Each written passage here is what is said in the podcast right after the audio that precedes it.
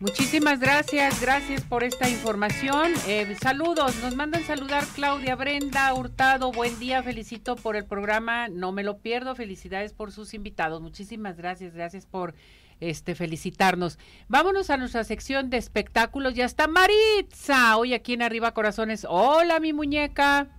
Mi queridísima Ceci, muy buenos días para ti, toda la gente que está sintonizando arriba, corazones. Vámonos con la información del mundo del espectáculo y les cuento. Fíjense que Jay de la Cueva, eh, vocalista y líder del grupo Moderato, dio a conocer a través de sus redes sociales un video en el cual dice que abandona la agrupación, tal cual lo dice. Tengo una noticia importante para mí para compartirles. Voy a despedirme de mi alter ego, voy a despedirme de esa voz dejando moderato. No ha sido una decisión sencilla puesto que no hay nada negativo, todo marcha increíble fue lo que dijo en el video publicado y les cuento que explicó que tomó esta decisión debido a que quiere dar prioridad a su faceta como solista, así como su nuevo proyecto en grupo. Dejó muy claro que no hay ningún tipo de conflicto con el resto de sus compañeros y enfatizó mi querida Ceci, pues que todo es simplemente por sus proyectos,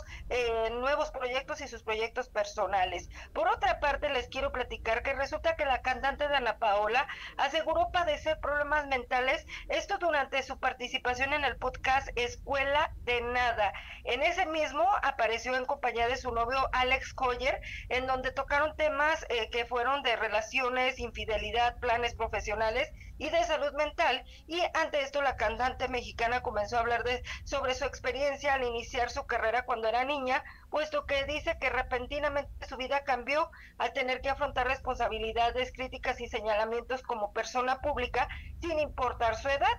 Y bueno, pues eh, también dijo que al parecer los problemas de salud mental le habrían surgido por personas que intentaron manipular su estado con tal de conseguir un objetivo profesional, así también como por dejar de lado su vida personal con tal de cumplir con los requerimientos este, en diversos proyectos laborales. Por otra parte, mi querida Ceci, el día de mañana arranca Luis Miguel con su gira en Buenos Aires, Argentina. Son alrededor de 60 conciertos los que va a ofrecer tanto en México, Estados Unidos y también en otras localidades de América Latina y bueno, pues se menciona que supuestamente Luis Miguel ya estaba en Buenos Aires, que estaba arribando con al lado de su actual pareja, Paloma de la Cueva. Y bueno, pues que además de esto, pues no van a ser los únicos conciertos que va a ofrecer, sino que tras este, la llegada del próximo 2024, pues va a agregar más fechas a su agenda. Así que hay que estar muy atentos. Por otra parte, les quiero platicar acerca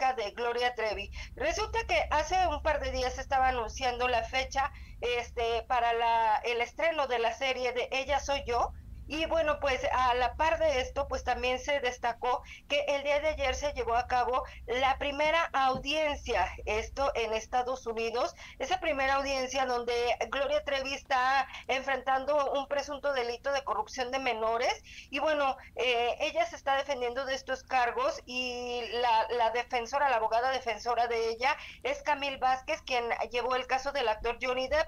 Y bueno, les cuento que según esta información de un diario mexicano, el primer encuentro de las demandantes mencionaron que la, este, a través de sus abogados, que Gloria es quien las preparó para mantener relaciones sexuales con Sergio Andrade, a pesar de que en ese entonces ellas eran menores de edad.